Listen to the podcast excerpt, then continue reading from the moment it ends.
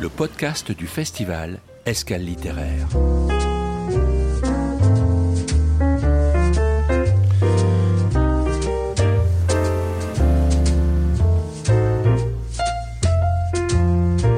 C'est à une table du bar Le Clémenceau à Jars-sur-Mer que nous avons reçu le 18 septembre les auteurs et les éditeurs présents sur le festival Escale littéraire.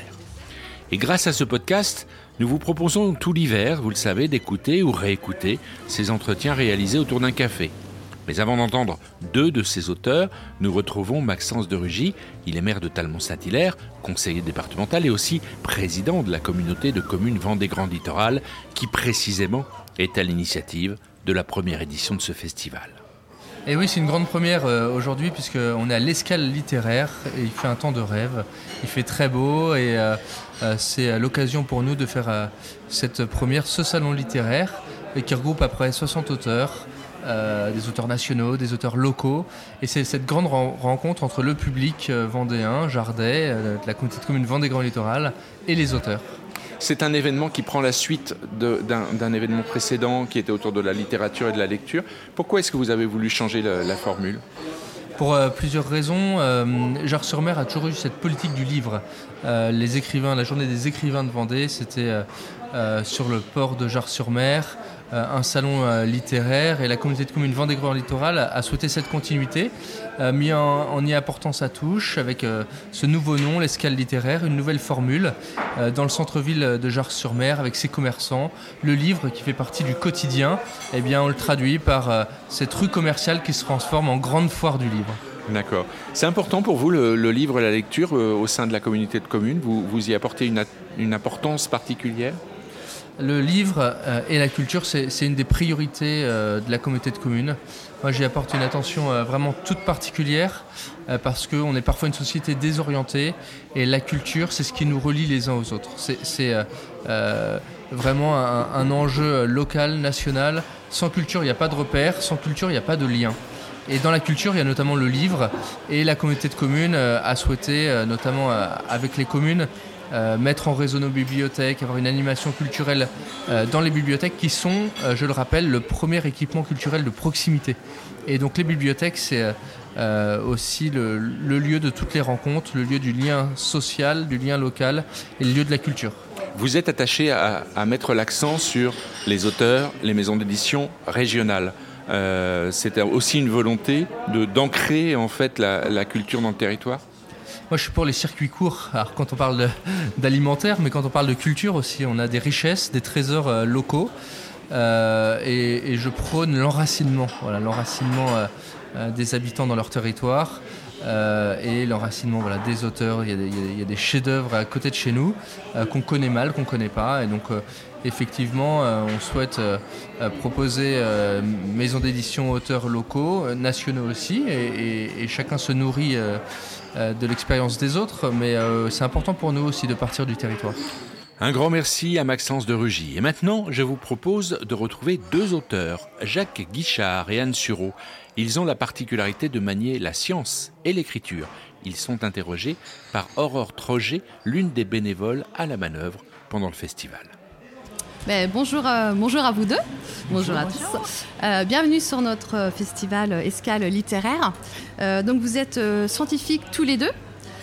médecin pour vous Anne et puis chercheur pour vous Jacques. comment en êtes-vous venu à l'écriture? Alors allez-y comment Eh bien moi c'est vraiment grâce aux patients. En fait, ce sont les patients qui m'inspirent et dans tous mes ouvrages, euh, ils sont là, cachés au fil des pages, des aventures. Euh, alors évidemment complètement euh, mixés. Les hommes deviennent des femmes. Ceux de 80 ont deux ans, ceux de deux ans ont 80.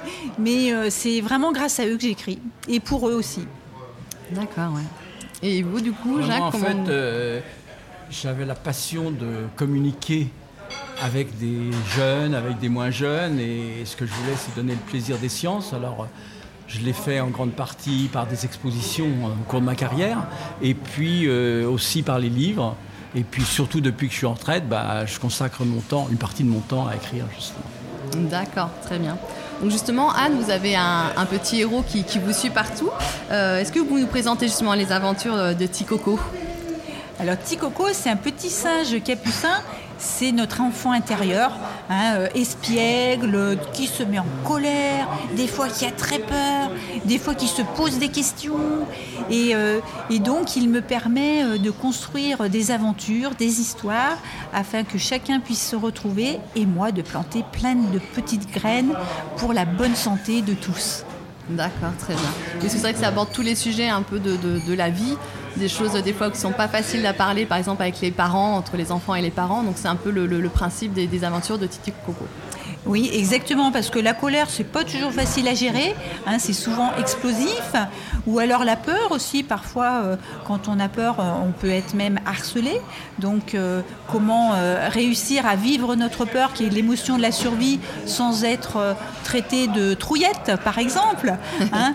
Et puis, des fois aussi, on a tellement d'objets autour de nous qu'on sait même plus quoi demander à la fête du soleil.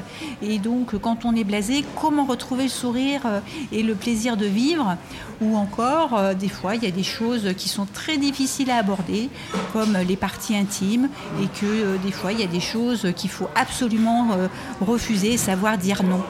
D'accord, merci. Et vous, Jacques, est-ce que vous pouvez nous présenter votre collection La science aidant bah, L'idée, c'était de partir des objets du quotidien mmh. et en en faisant des petites expériences simples, euh, d'ailleurs c'est accessible dès 4 ans, hein, euh, des petites expériences simples, essayer de comprendre. Bah, en gros, à partir de ça, on arrive à comprendre presque toute la physique, toutes les propriétés physiques essentielles euh, du monde. Et vous voyez, l'idée importante, c'est ça, c'est de se dire, bah, dans tout ce que je touche, bah, finalement, ce qui se produit, ça a un sens et c'est comme ça qu'on peut le comprendre. Très bien. Même. Je vous remercie beaucoup de votre présence. Merci. Merci, à vous. Je ne peux que vous inciter à aller découvrir les autres auteurs et éditeurs que nous avons rencontrés et que vous pouvez entendre dans tous les épisodes du podcast sur les quais. Je vous souhaite de bonnes écoutes.